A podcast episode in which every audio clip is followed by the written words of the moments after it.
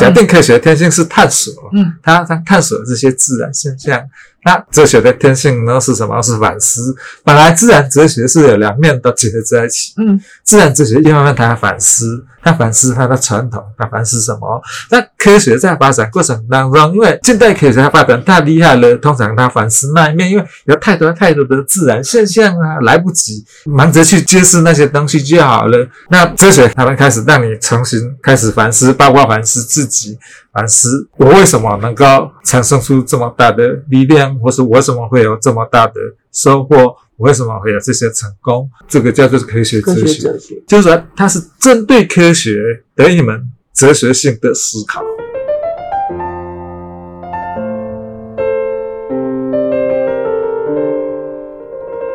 Hello，大家好，欢迎大家收听今天的 NYCU Plus 说书中，我是 Apple 编。那今天很开心呢，要跟大家介绍一本我们七月底上市的一本新书，书名是《科学态度对抗阴谋论、欺诈，并与伪科学划清界限的科学素养》。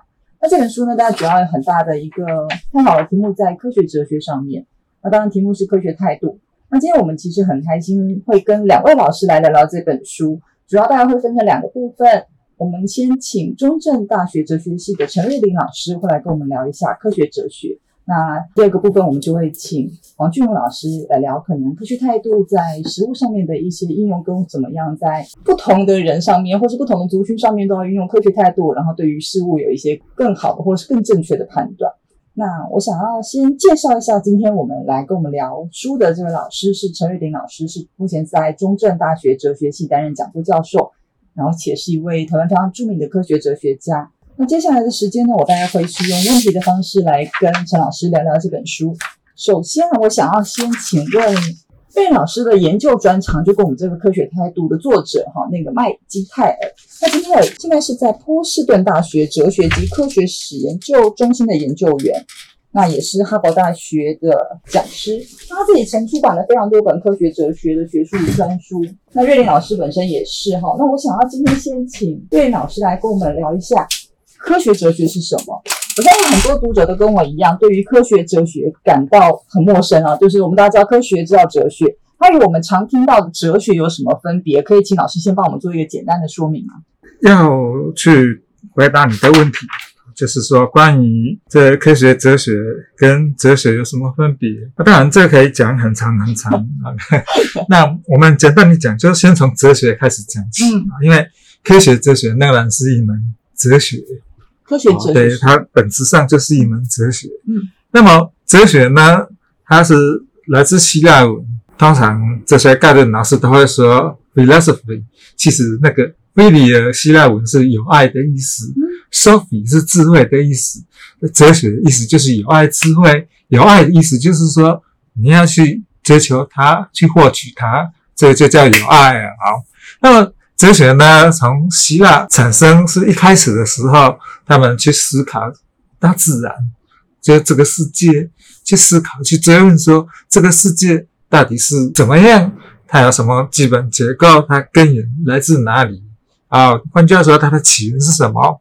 但更早之前呢，是这个神话的解释。神话说，比如说打雷是雷神。刮风是风神，下雨是雨神，像这种的太阳、太阳神、月亮，希腊哲学家开始去思考说，这些东西是神话，这是宗教，可是从来没有人看过那些东西，而且说那些东西呢会报复人，但是呢，比如说为什么会惩罚人呢，或是为什么会奖励人呢？这些东西呢都讲不通。换句话说，人类开始发展出那种理性思考的方式，他们就开始去思考说，这个世界上它最根本。到底是什么东西？这个世界到底是什么？太阳、月亮、日月星辰这些运作到底是怎么回事？这是最早的哲学。最早的哲学其实就是自然哲学。啊，自然哲学呢，就去思索大自然的。换句话说，自然哲学其实是科学的前身。自然哲学是科学的前身，它是现代科学的前身。啊，也就是说，现代科学就是起自于自然哲学。嗯，当然呢，哲学不只限于自然哲学而已。啊，他不是去思考说这个自然到底是怎么一回事。科学家也是在一开始也是在研究自然现象嘛。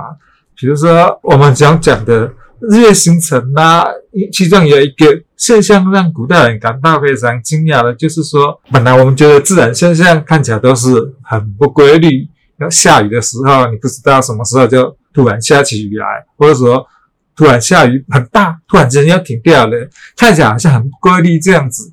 但是这个让古代人他们感到最惊奇的地方，就是说，它好像。变动不定的、变幻莫测的自然现象当中，却有某一种规律性存在。这个规律性呢，就是简单讲，日月星辰的运作。嗯，那他们开始在问说，为什么这些日月星辰会这么有规律？好，比如说太阳绕地球转，月亮绕地球转，日月星辰都要绕地球转。可是你要问，为什么他们会绕地球转？到底什么力量让他们绕地球转？呃，至少最早之前是说那是神明，可是神明你又不知道看不到摸不着，神明为什么要这样做，对不对？神明为什么要这么规律的干这些事情？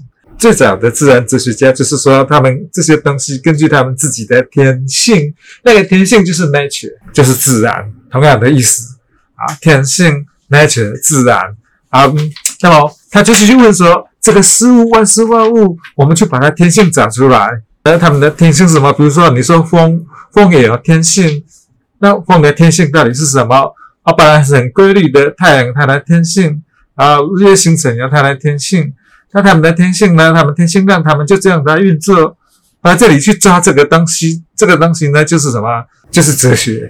那么这个哲学呢，你会发现说它有两面，第一面就是说，它除了正面的去了解这个自然现象背后的。因素成因之外，另外一面就是他批评以前传统就是宗教的看法。他那些神明那些东西呢，其实可能都是并不存在的，没有那些东西。因为过去不管是所有的文化，像希腊文化，他们都很相信神明，他们相信神意，他们做的事情都要去庙里面去求取神意，根据神意去做事情。那所以哲学家就开始对这些做反省。那你会发现说，在古代的时代。他们那个天体现象对于人之间的影响非常深远，神意吗？那么神意这个神就是来自天上那些太阳神呐、月亮的神，或者是说雷神。其实希腊神宙斯就是雷神嘛，对不对？宙斯的武器就是雷霆 啊。那这些人他们提出来的神意，其实就是大自然所给你的。那给你的就是古代人发现这个大自然的现象会对人的命运产生很深刻的影响，比如说。如果你没有下雨的话，干旱，干旱，这时候你长农作物就长不好，你农作物长不好，你就要挨饿，你就饿肚子。就算你自己很丰收，可是你的邻国邻近的部族，他们谷物长不好，他们挨饿，他们想要活下去怎么办？他们来打你，对不对？他们攻击你，他们如果有无力的话。所以是从自然哲学这些好奇去发展出未来科学，对，从自然哲学发展出科学，这是一个很长的故事，两千多年吗？希腊是两千多年前，那慢慢的呢，就是我就是，对，这个是一个很长的故事。那我们今天讲的科学，其实那是十七世纪之后，就是近代科学。嗯，近代科学我们当然就是或是叫 modern，modern，我们有两个译法，一个译法是近代。或者是有人把它译法是现代，现代，好，那因为呢，现代有另外一个我们中文现代有另外一个用词，就是我们现在这个时代，然后，所以说现在通常都把它译成近代。当然呢，很多人呢还是会把它讲说近代，它有一个规范性的意义。什么叫规范性的意义呢？就是说它是理性的，然后它是有秩序的，对不对？因为我们都过一个现代的生活，或者所谓现代化。问他现代这个意思跟以前。而且它是启蒙的，跟以前蒙昧时代，蒙昧时代就是我们相信那些什么算命啦、迷信啦，它就是蒙昧。那近代这种东西，它让我们呢对于这个世界、对于人生、对于社会有全新的观点。所以这里就有一个新的概念，叫做现代性或者近代性，对不对？所以有很多人都在讨论。好，那么现代科学发展到十七世纪之后，现代科学当然最主要就是说有一个。被认为现代科学的标志就是什么？就是哥白尼的天文学，我们大家都很熟悉，叫哥白尼革命。那么哥白尼革命呢？为什么是为什么是革命呢？就是因为他主张其实不是太阳日月星辰在地球转动，而是什么？而是地球自己自转，是地球绕太阳转。好，那这个科学其实你说的，那它是什么？哥白尼提出这种学问，它其实是完全违反我们一般的经验的。我们一般都会说科学是来自于经验，可是其实哥白尼这种思考，哥白尼这种提法，在四百年前，事实上是完全违反我们一般经验的。你想想看，我们的经验就是说，我们感受不到地球在运动，对不对？我们看到的都是这些星辰，它们就是绕地球在运转。因为是包括所有的星星都在绕地球转，所以说哥白尼他为什么能够提出这样一个抵触我们经验的一个说法，而甚至他对了，我们今天后来他就是他对的，对，这这是科学，他开始展现出他非常厉害和强大的地方。接下来就是什么？接下来像伽利略啦、克卜勒啦，还有牛顿啊这些人。都是我们现代科学，嗯，然后所学习的。我们从中学就会开始学这些科学家他们的理论，这是然后一直发展到今天，就是说从十七世纪到今天，已经大概有三四百年这样历史科学发展出今天，它发展的非常非常的庞大。那近代科学跟科学哲学现在其实好像又对对，好慢慢来。有人说对科学的理解就是它是分支。嗯，好，科学家开始他发现，因为累积的知识越来越多，那每一个科学家他们想要深入去研究某一个特殊的大自然的现象，所以也研究越狭窄。而且呢，我们也知道，像尤其是物理学，本来天文学开始，后来叫力学，力学呢就是整物体的运动。那有人还发现一些新奇的现象，像电学，还有科学家也就是，这就是我们一开始其实就是我们的温度感和。冷气下我们不会觉得热，你们在外面会觉得热啊，热热到底是怎么回事？热的来源是什么？还有像燃烧东西为什么会燃烧？还有那个金属的，还有溶解啊，接下来还有电。啊，磁这些现象，那这些东西都从物理学一一去研究的范围，所以这些东西呢，就有各种科学，电磁学什么发展出来，然后呢，还有化学，这物质的化合、结合、变化、分离，接下来还有生物、生命现象，大自然的各种生命，然后呢，一直发到十九世纪，透过显微镜，不是显微镜很早，十七世纪就有了，然后去观察，观察到很细小的，观察到细胞，观察到什么？观察到微生物。啊，我发现了，我们肉眼看不到那些小生命，那些小生命他们到底是怎么样的？他们的本性就是他们的自然，他们的 nature，嗯到底是什么意思？他们会对我们人有什么样的影响？那这些东西都去研究，越来越扩张，越来越庞大，然后呢，就形成了现代科学。那现代科学那么庞大之后，而且我们都开始感受到现代科学的力量。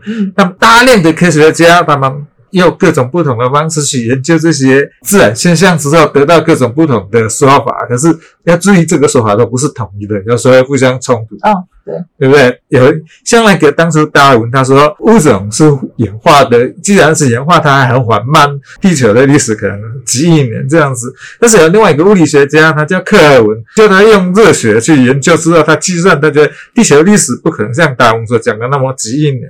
那可能只有是顶多是几百万年，就把两个数据只有互相冲突，那谁都不对，那就变成这个样子。那所以说，科学本身内部它产生了大量的分歧，那这个分歧当中它也有很多冲突，但是呢，还是有非常大的力量，这就是引起我们的好奇心。什么好奇心？就是科学到底是怎么回事？第一个，它为什么会这么成功？嗯，但是什么因素让它这么成功？而再来呢，我们要怎么面对科学这种东西？因为它现在已经全面改变我们的生活，对不对？从十九世纪开始，而且当然最主要就是说帮助了现代科技、现代工业的进展。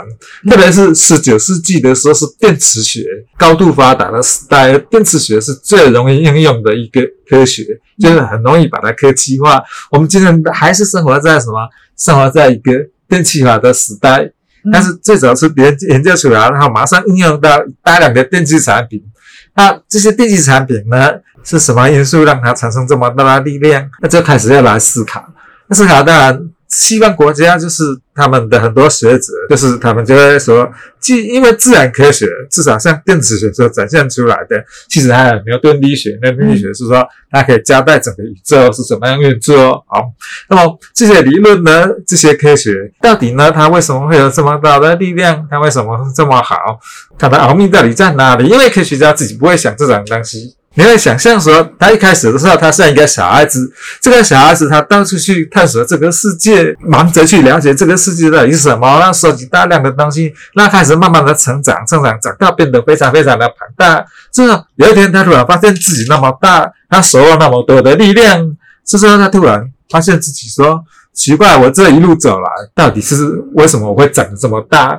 是什么因素呢？因为基本上我都是在学习前人的那些人。”那些巨人，那些哥白尼、伽利略、牛顿，还有电磁学、马斯韦尔那些巨人们，他们到底是怎么去做研究的？还让我吸收，才让我营养这么好，发展成这么庞大的巨人。嗯，这就是一种什么？他开始要去反思、自我反省。那一开始科学哲学其实呢，也是什么？也是科学家他们自己呢。自己反对他们自己去反省反思，他开始呢想要反思说他自己呢到底是怎么回事，他开始提出来这种反思基本上就是哲学的一种本质。嗯，如果说我们现在讲说，我本质其实也可以叫 nature，就是它的天性。啊。科学天性，假定科学天性是探索，嗯，他他探索这些自然现象。那哲学的天性呢是什么？是反思。本来自然哲学是有两面都结合在一起。嗯，自然哲学一方面它反思，它反思它的传统，它反思什么？那科学在发展过程当中，因为近代科学发展太厉害了，通常它反思那一面，因为有太多太多的自然现象啊，来不及，他他忙着去揭示那些东西就好了。尤其那些很大的理论，科学家手头有很强大的工具，所以说他忙着去。探索这些自然，他就把反思那一面，基本上也不是说把它丢掉，暂时搁在一旁。他没有去反思。那哲学他们开始让你重新开始反思，包括反思自己，反思我为什么能够产生出这么大的力量，或是我为什么会有这么大的收获，我为什么会有这些成功？这就是这个叫做科学哲学。对，就是说它是针对科学的一门哲学性的思考。嗯，所以老师给了我们一个那个从自然哲学怎么到现代科学，而现代科学又如何去反思，加入了现在所谓科学哲学这个部分。那因为今天我们主要哈，当然还是先从我们《科学代入》这本书来谈，然后我们最后也会跟大家聊聊老师自己去年出的这本新书。在这本书里面哈，就是作者麦金泰尔他提到了三种科学错误。那这部分也是我一直觉得很好奇的，因为这种科学错误它包括刻意而为、走捷径和认知偏误。然后书里面是提到说，科学社群如果有一个良好的科学社群的话，它可以秉持这样的科学态度，呃，可能更好的反思去回应刚刚老师前面提到的，就是能够监督和避免个人的错误。那在台湾，因为这个书当它是翻译书版，在国外那边呃的著作，那我们把它放到台湾来看，有这样子的社群吗？因为这样的社群它可能会有一些强势的力量，它如何去集结，而且避免这个个人错误的发生？我们先了解说科学社群这个观念。你说，你问台湾到底有没有这样的科学社群？当然有啊，因为基本上呢，科学社群 简单讲就是它是一个，它有一个比较严密的意思，也有一个比较松散的意思。比较松散的意思就是所有科学家的团体就要构成一个科学社群。在在实际上，我们也叫学术社群啊。啊，那学术社群当然呢，因为学术社群它比较广泛，像比如说文学院的。人，我们是属于学术社群，但是他不会被当成是科学家，好，但是呢，他们还是学术社群。那么科学家通常都限于，好，比如说在大学里面，像理学院呐、工学院呐、生命科学院呐那些，只要是这些科学家，他们就会构成一个科学社群。那这些科学社群呢，其实科学社群本身就是制度本身，它就有很多设计，这个设计用来避免错误。什么叫避免错误呢？嗯，好比说，嗯，对。同辈的评论，你要发表你的论文之前，你都必须要有同才他们之间的评论，你要通过审查。同才审对，它有很多机制，你才能够发表。然后还有纠错的机制。这个设计当然，它是从你甚至可以说，台湾的一个比较小的以台湾为范围的这样的一个社会科学家，他的团体构成一个。台湾的科学社群跟这个科学社群也是被镶嵌在全世界的整个大科学社群里面。当然呢，因为现在台湾所有的科学家他们做的研究，通通都要在国外的发表，对科学期刊发表啊。那你说台湾有没有那种纠错的东西呢？台湾也有发生啊，像抄袭啊，前几年对不对？科学月刊 前主编那是叫蔡孟丽老师啊，那么那时候呢就出来追打，那时候是台大医学院的一个教授，然后他带领一个团队，然后呢有很多造假的事件，对不对？嗯嗯嗯在国际期刊上发表，那么他透过这些发表，他得到很多名誉，在国内得到很多好处啊。那么这个东西呢，是谁揪出来的？是国外嘛？嗯，就是国外他们呢，他们有很多纠错的机制。比如说，如果他是做实验的话，第一个国外的学者他可能就会去，好比说你这个实验告诉我们的过程以及这个数据本身到底合不合理，嗯他可以去检查，然后呢，他去检查说你这个所提出来的数据本身这些数据有没有那种造假的痕迹，然后他们可以去做其他的实验来检查，检查说你这个东西是不是呢真的可以产生出这样的数据出来。他们就透过这样的一个机制，结果发现它有造假、有抄袭的嫌疑。然后他要求他们一开始当然会有一套机制，告诉期刊编辑，期刊编辑他可能会去质问你作者，他要求你提出一些解释说明，看看你这个解释说明到底合不合理，或者说必须呢要重新去做你的实验，然后再把你做的实验把它送过来，像这类的东西，而其实科学呢都常常在发生，因此呢。台湾的科学社群是被镶嵌在全世界的科学社群里面，所以那种纠错的机制也会把台湾的科学家他们如果敢于造假、犯错这些行为的话，他会被揪出来。那么台湾自己内部呢，因为科学目前是比较广义、比较区域性的，算是啊，比如说上社会科学，甚至呢学术界，像我们学院人文学，像这种的。嗯因为呢，这个东西呢，因为它有语文上的限制，比如说人文社会科学，它可能用中文发表比较多。对，那中文除了台湾之外，和中国他们也使用。而中国学术界其实呢，像这方面抄袭呢，就我所知也非常非常多。对啊，他们中国学术界有很多，但是我们管不到。对，所以我就好奇说，像同才审查，它真的能够避免它没有造假？没有办法啊，没有办法，因为基本上呢，造假是，比如说他做实验，他会有图表。那么图表呢，他们有一套实验方法、研究方法，还有实验架构，那么他都会把这些你用了什么材料，这些材料到底有多少，这个公司自己去计算，那你就报告说你这个实验的结果，你产生出什么数据，因此这些数据是不是可以回答了所设定的问题？嗯像这些东西，但审查就是说，就是审查这些你这整个推理过程当中，你这个科学的逻辑，你这个方法本身有没有问题，嗯这就是审查而已。可是他没有办法去审查你的数据啊，毕竟因为科学发表强调原创性，虽然你要做的实验当然都应该是说你。第一个做出来这个实验，这个实验室上没有人做过科学鼓励原创，就是因为你做出来这个实验没有人做过，你回答一个别人没有回答的问题，所以我们才觉得值得出版嘛。嗯嗯嗯，那对如果你现在做的东西呢，都是别人都已经回答过了，那只要说别人回答过了，你干嘛还要再做一次？嗯不不需要啊，那不需要再给你出版。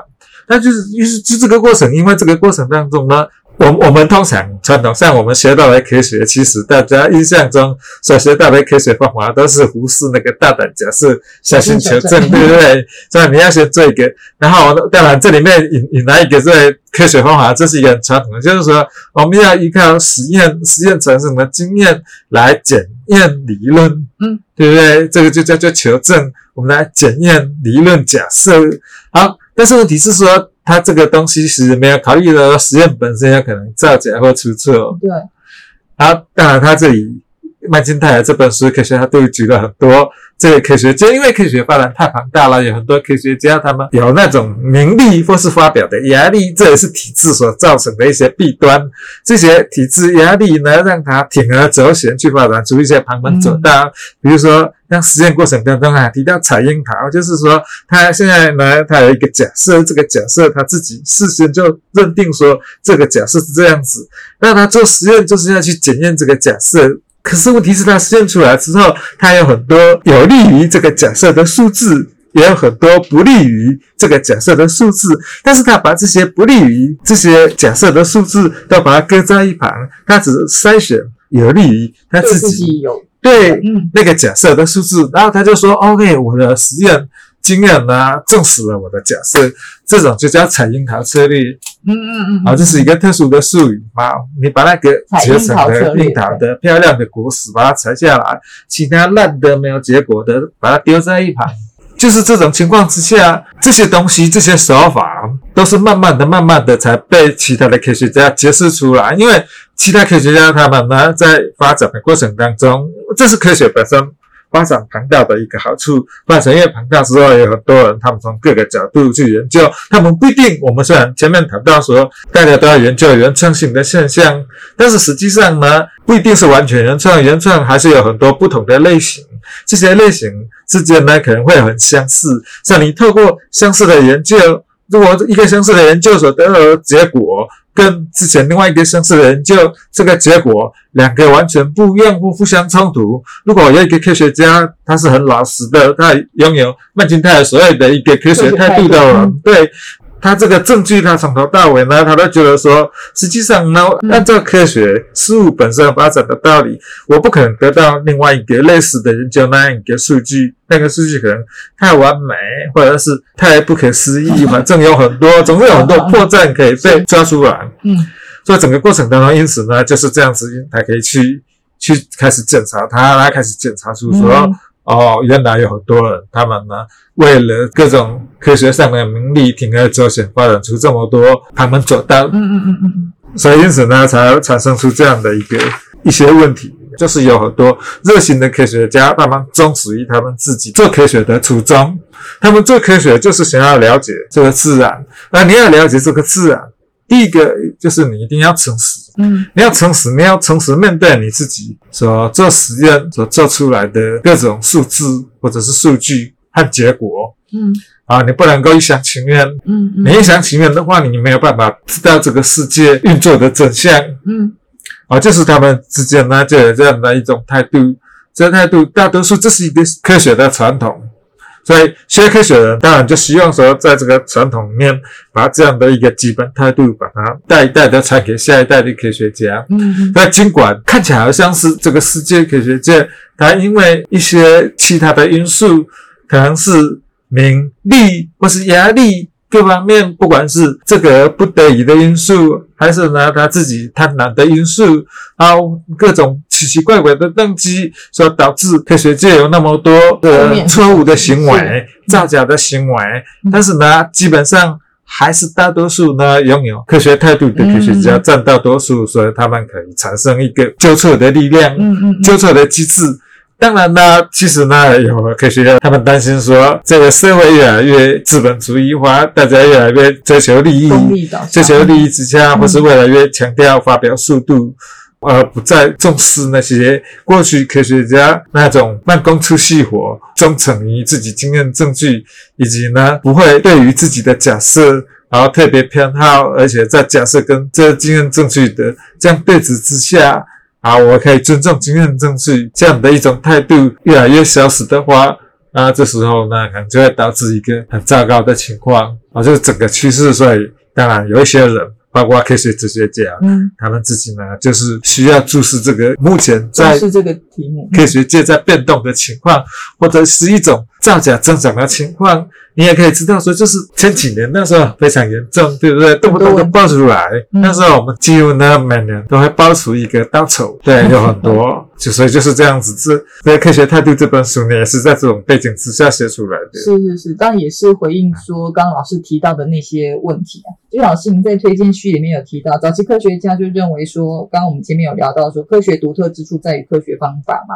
所以很多研究对象都或者分析的对象都把它放在成功的科学案例。但在这个《科学态度》这本书里面，就如同我们刚刚提到的，谈到很多伪科学、坏科学，包括一些科学错误的部分。那像在这本书里面，我们有提到一个议题哈，就是说其实科学哲学探究的议题是会影响到我们现实生活的，这当然跟老师前面提到的部分有关。在书里面有提到一个案例，在在一九八二年，它是法院去采用了个否证论这样的见解，他判决说创造论不是科学。诶，这个这个好像当时引起了非常多的争议，因为即使大家都认为创造论不是科学，那到底什么才是科学，什么不是科学？真科学、假科学，这个经典的问题，历来大家可能科学家看法都不同，这个也是应该可以来讨论的。那老师，您对于这个案例那时候看的时候，感觉是怎么样？有什么样的看法？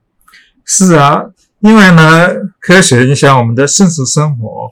那么你去讨论科学是什么？这是科学哲学的基本问题吗？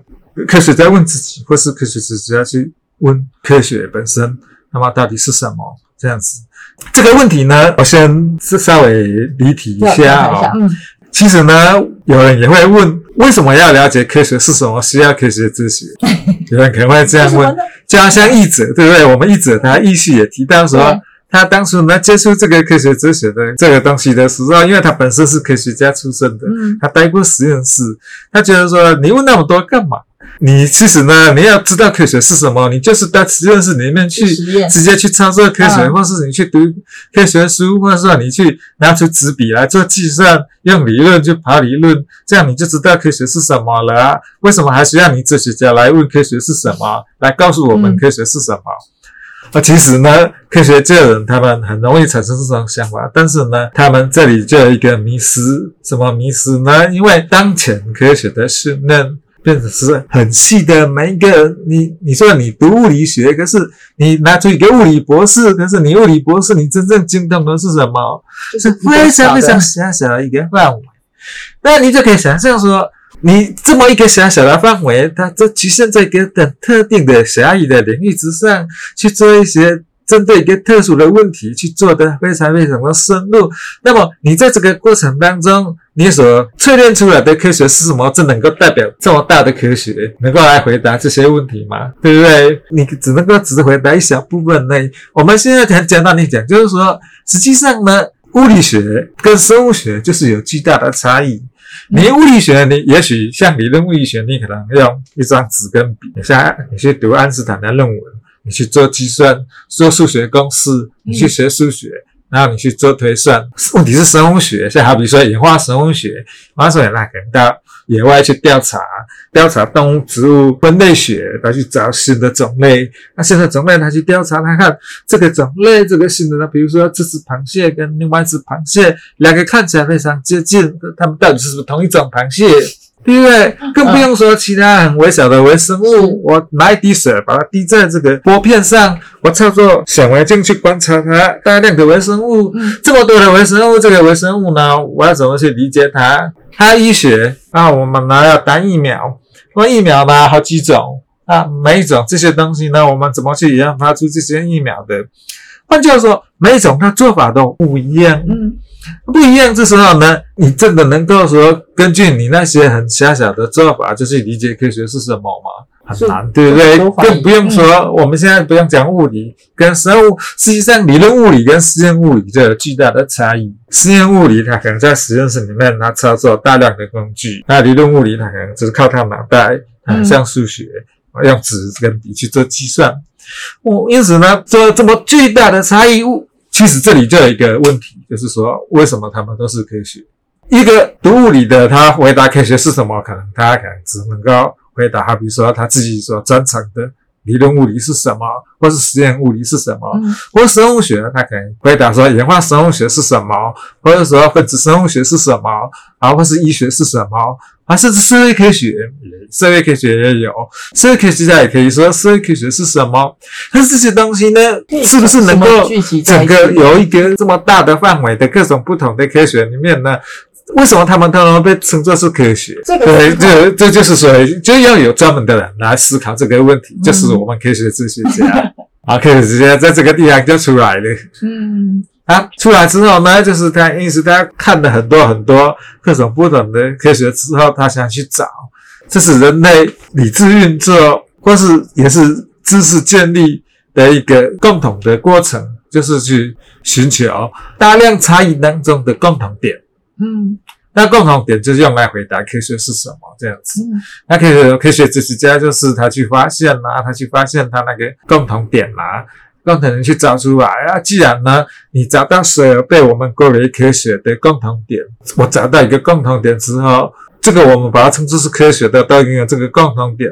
那如果一个东西它没有这个共同点，当然我们就可以说它不是科学。嗯他当初就是这样子，就是你只有举的这个例子，他说所有科学的共同点是它是可以否证的。所有科学的共同点。所以有些人会觉得说，哎，那个有一些过去的，好比如说地球中心，地球中心说意思是说太阳绕地球转，太阳绕地球转，它已经被否定掉了，嗯因为是实际上它是地球在自转，所以以前的地心说就不是科学，这是错误的，刚好是错误的讲法。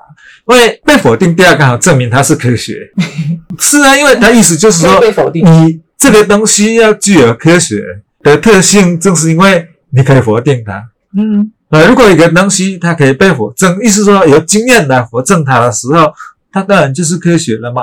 这是破婆所举出来的。嗯嗯那什么东西呢？没有办法被否定呢？没有办法被否证呢？啊，比如说上帝是万能的，没办法被否定。对啊，你要怎么去否证上帝是万能的？嗯你没有办法嘛，因为那是信仰啊。而且或者说上帝是博爱的，上帝是仁慈的，佛陀是仁慈的，这都没有办法否定。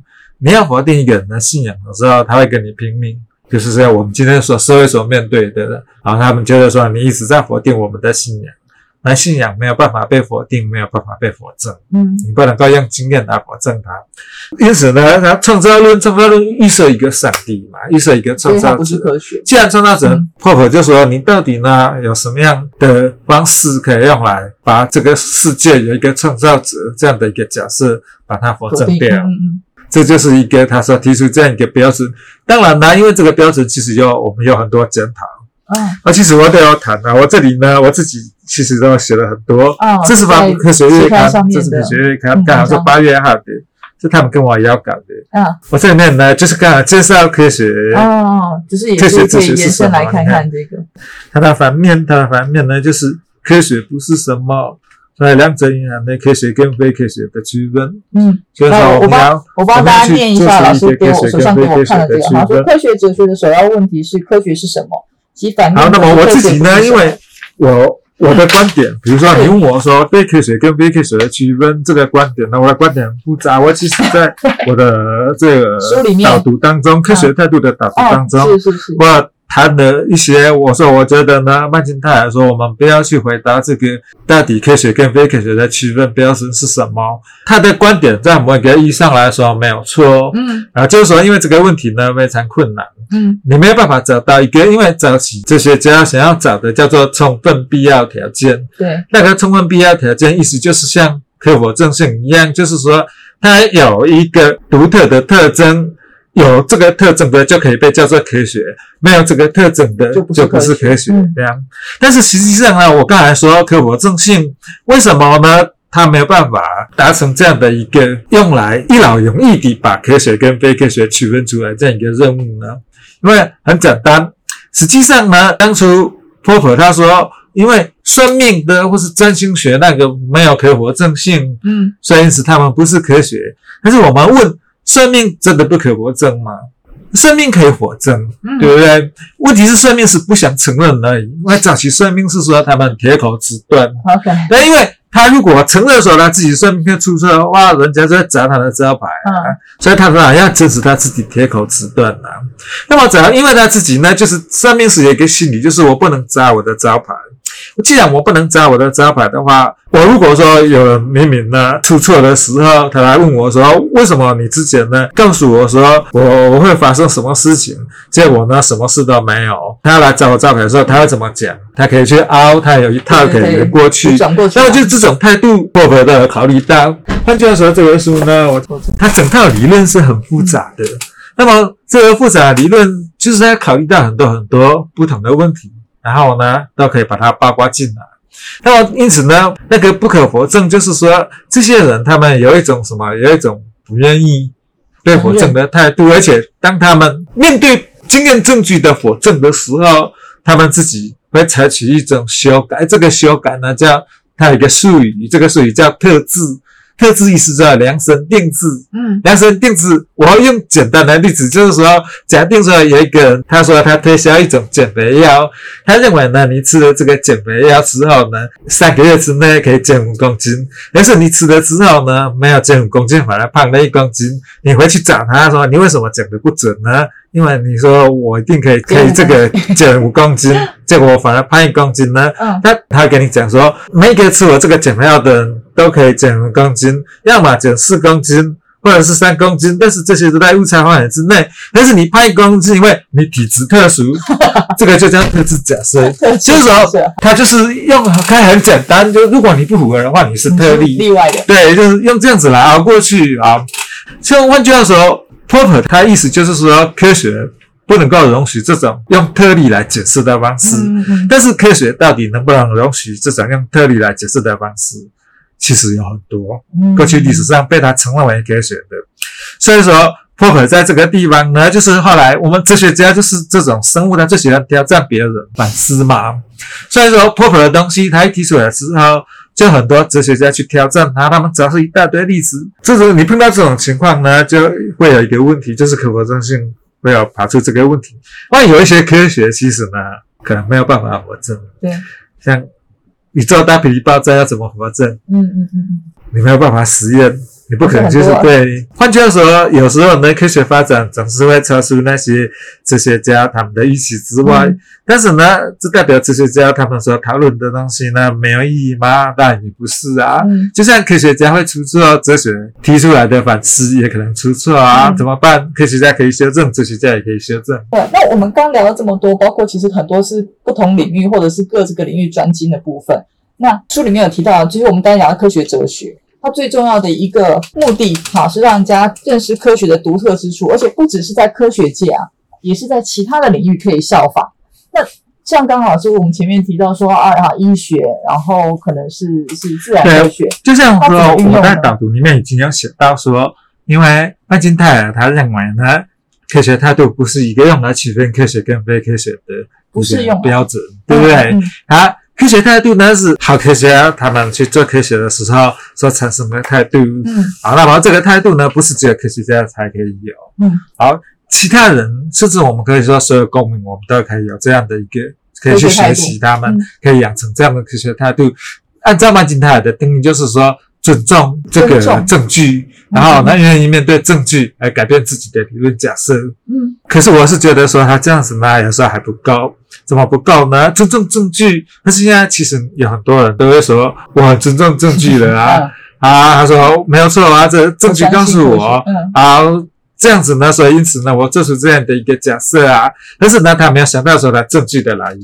如果他证据呢都是假的，都是人家造假的，怎么办？对不起，我们现在社会，所以等于是说前面已经有谈到，好，过去呢，我们都以为说我们做假设需要有经验实验来检验，经验实验产生出出来的就是证据，嗯啊，我们要有证据来检验我们的假设。可是其实现在新的问题就是，你这个证据，或是我们科学哲学有另外一个术语叫资料，资料其实就是一般人所讲的数据，嗯就 data。因为数据科学家他们对于那些名词的翻译都比较狭义，实际上 data 不是只有数据而已。有很多是资料，像那个语言学，他们也叫 data，他们他们就叫语料，语言的资料嘛。语言语言上没有数据，所以说有很多资料不是量化的，嗯只有把它量化之后呢，才叫数据。但是呢，有很多没有量化的，还是建立，还是要依据，它也可以作为证据。嗯好，那么你对于这个证据呢，它的来源到底是不是恰当的？证据本身是不是真的？这些你变成要去检验它，所以实验本身也需要检验。嗯还有证据本身也需要去检验，继续查核，因为特别是网络上的东西啊，网络上的东西，网络上的资料，或是说网络上的，其实哲学家他们也在，现在有很多哲学家在反省证据哲学。换句话说，哲学家就在乎说，当我们讲说一个资料是证据的时候，我们凭什么可以说这个资料是证据？啊，因为你这样讲证据，意思就是说它必须本质上它应该是真。你一个你这样讲证据的时候，听起来会很奇怪。你跟他说这是假资料，被当成是什么？被当成是证据用，可是它不是真正的证据。就他其实不能够去支持某一个假设，嗯或是支持某一个判断，对不对？所以这些都是哲学家他们呢，他们去思考的，嗯他们怎么样让你概念啊表达的非常清楚。这样子。换句话说，我觉得我们这个社会里面呢，我们拥有的这些科学态度，其实它除了是尊重证据之外，还有一个我们要对证据抱有某一种什么，抱有某一种合理的怀疑。或许是事实合理怀疑，求证行为，还有证实跟反证。反证的时候，就是说你要相对证据一是错的，那你就要修正，对不对？你看证实的情况方式说，怀疑者提出证据支持他的怀疑，那么怀疑是一个合理的怀疑，但是一个怀疑被证实也有被反证的可能性。那反证结果的发生的时候，还是要明白承认自己出错，才能审视他自己，以求取事实为目的。好，就是说提出证实者或者是面对反证时要坦然认错，这是合理怀疑。你看这个跟曼金泰尔的科学大都是是一样的。是互相呼应的。啊，就是我 基基本上都是这样子，嗯所以一个合理的怀疑是负责，也是求证跟认错责任的怀疑，这叫合理怀疑。怀疑者他要求出动机，要有求证心态，以及对求证结果的一个适当反应所构成的。啊，这个是那时候呢，都是在讲政治方面。像这个东西，好比说我们现在科学态度，我们用来最近疫苗好了，疫苗。嗯嗯，我觉得对不对现在就是很打疫苗呢。我们如何去面对注射疫苗这件事情？嗯到底呢？我们在做选择的时候，我们要选择哪一种疫苗？嗯啊、哪个疫苗呢？是这些东西只是光来自政治人物吗？比如说，因为呢，我崇拜郭台铭，所以郭台铭他买的疫苗 BNT 就最好的嘛。这种东西呢，就不是科学态度，就不是建立在科学态度上，政治的动机或是政治的这些攻防、政治利益的冲突纠结。啊，都会冲击我们对于这些科学态度的形成，会冲击我们这个合理怀疑。那么事实上有很多，我我当初为什么写这一篇，其实就是因为事实上有很多政治人物他们随意的指控别人，指控他们的对手，但是呢。他们当别人说你要提出证据的时候，他们就用合理怀疑。他说我合理怀疑来挡杀。那我就是要指出说，你们讲的这个东西真的是合理怀疑吗？因为嗯你是怀疑没有错，但是你基本上是不合理的怀疑。不要说那个不是合理怀疑，而是什么？而是任意怀疑啊啊，任意随意怀疑嗯嗯嗯啊。换句话说，他其实怀疑其实呢，并没有任何合理性可言。嗯还有我这篇文章就是要写合理怀疑的条件，就你要具备这些条件，你要有求知动机，而且呢，当你面对反正的时候，你要是承认错，你要相信说你的怀疑是错误的，这些东西你才可以说你的怀疑是一个合理怀疑。嗯那这个合理怀疑当然当然来帮助我们去纠错，帮助我们过一个比较好的生活，嗯，啊，帮助我们呢去面对这个世界真正会发生的事情。老师，像我们今天聊了这么多哈，包括刚刚提到说，如果我们要把对科学态度运用到我们的生活中，当然就是比如相信证据，可是要去思考说证据的来源到底对不对，然后要合理怀疑，而不可以任意怀疑。这也是老师您提供的看法，跟我们这本书就《科学态度》这本书的作者互相辉映之处。那其实，在今天聊了这些，我想要再问老师问题，其实刚包括老师提到您的著作，就去年那本书，然后还有一些刚刚一些刊物里面，我想要请老师帮我们补充一下，就我们要提升科学态度，还有哪些资源可以来增加自己的这部分的知识？OK，好，当然这些东西呢都是我写的书，我刚才其实陆陆续续已经介绍很多，介绍一下像嗯，我的网站这些东西，这也可以个让大家但这些这些嗯文章其实呢，我像这一类的文章我写了很多，对，就是陈云老师的脸书的网站，嗯，可以大家去搜寻一下。因为这些东西呢，我我自己呢已经写了很多，像刚好就是八月号我帮科学月刊写的这篇，我也提供了很多相关的科学哲学的资源。下一个我们要讨论占星学，说占星学其实有无数的特性，也其实有某一些它也有某一些科学的成分。那么这里面也要写说，怎样才是科学，或是一门学问的科学性程度有多高。嗯我我刚才谈到我自己的解决方式呢，就是说麦金泰尔说这个问题呢很难解决，所以因为它需要一个充分必要条件。但是我说我们我承认同意他说我们没有办法找出一个独特的特征，说拥有它就是科学。但是我们可以形成一种程度性的概念，就是说有些东西它的科学性程度比较高，有些东西科学性的程度比较低。嗯然后这是另外一套分类的方式。嗯有些东西是在边缘，好像有些东西呢是典型的，就是我们会有典型性的思考。所以说，其实科学家常常用这种思考方式，就是典型的肺炎，非典型的肺炎，值得大家都很熟悉，对不对？所以说，典型的科学跟典型的非科学，嗯其实每个人，我问你，你都每个人都可以知道。问你说，典型的非科学是什么？你马上可以提出来，对不对？文学就是典型的非科学。好，那么文学它有哪些特征？作为一个典型的非科学，它有哪些特征？同样，典型的科学，物理学是典型的科学，嗯物理学有哪些特征？那你就从一个科学，他去跟物理学、跟典型的科学和典型的非科学做比较，然后看它到底呢这个东西是你可以确定它的位置，它比较靠近科学这边，还是比较靠近典型的非科学这边，对不对？反正换句话说，你可以去排除一个，等于是说你把那个过去呢有一个东西就是算。没有就不算这个东西呢，把它变成是像一个地图一样。其实这也是现在有很多人在做的手法。他们本来是一条线上，本来只是一个点，有这个点的拉成线就是在里面。嗯那我们可以把它拉成一条线，一条线啊像光谱一样，嗯这是两端啊，典型的科学，典型的非科学。然后在期间，甚至我们可以把它扩张，扩张成面，嗯然后在里面就是要再画一条面，面这条线这条指标，然后看它在哪个位置上，这样子。然后呢，去为这个我们这个世界上的各种活动呢做定位。那么这里面呢，科学哲学的理论跟历史，因为实际上科学是什么，只是我说它是一个首要的问题，但是不是我一个问题，有大量的其他各种科学的问题，就像我刚才所谈到的，为什么会有科学革命发生？啊，这是一个科学哲学家很感兴趣，科学历史学家很感兴趣的一个现象，就是科学革命，就是说，实际上呢，革命之前那时候所有的科学家都接受说，那个被革命到的那个理论假设是真的，嗯就是说在哥白尼之前，那时候所有天文学家，那时候有很多天文学家，他们也是做计算叫托勒密派的，他们大家都承认说地球是宇宙的中心，日月星辰都绕太阳转。但是科学革命之后，科学家整个都放弃掉了。那怎么会有这种现象呢？同样的，几样相对论提出来之后，好像相对论说。这时候呢，光是不变的，可是牛顿力学呢，事实上是主张说光是可变的。嗯这两个呢有很大的差别。还有相对论说嗯光呢是什么？光是这个时间空间呢是相对的，可是牛顿力学说有绝对时间、绝对空间，就这种概念呢的差异。这是我的教科书哦，科学哲学就是讨论各种。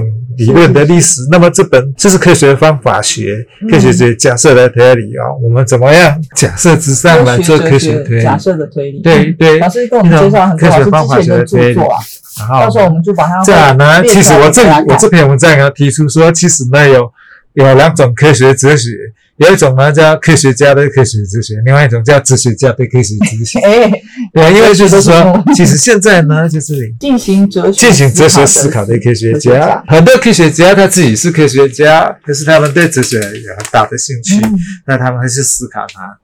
所以说，他们思考出来的东西，他们去反省他们自己做的本质啊，他们去研究，因为实际上科学家是不会去研究说他到底呢，好比说物理学家他去建立起一个数学公式，嗯那这个数学公式到底有什么样的意义呢？他要去回答它，他回答他这一部分对我来说，其实呢，他们都是在做哲学性的工作。嗯，今天非常谢谢老师来跟我们聊了这么多哈，就是从整个自然哲学，然后一路谈到近代的科学，然后谈到我们今天的主题科学态度。所以不只是科学家需要用科学态度，我们只是人在生活中可以给了一个正确的科学态度，也会对我们很多在判断事情的时候会有更清明的一些观点。那今天的这本书，我们上半集就会跟陈宇老师来聊一下科学哲学的部分。那下一集呢，我们会跟中文大学的黄俊荣老师来聊聊到底科学态度在生活面的各层的运用。那今天谢谢大家收听啊，下次还是要继续锁定我们节目哦。NYCU Plus 说书中，我们下次见，拜拜。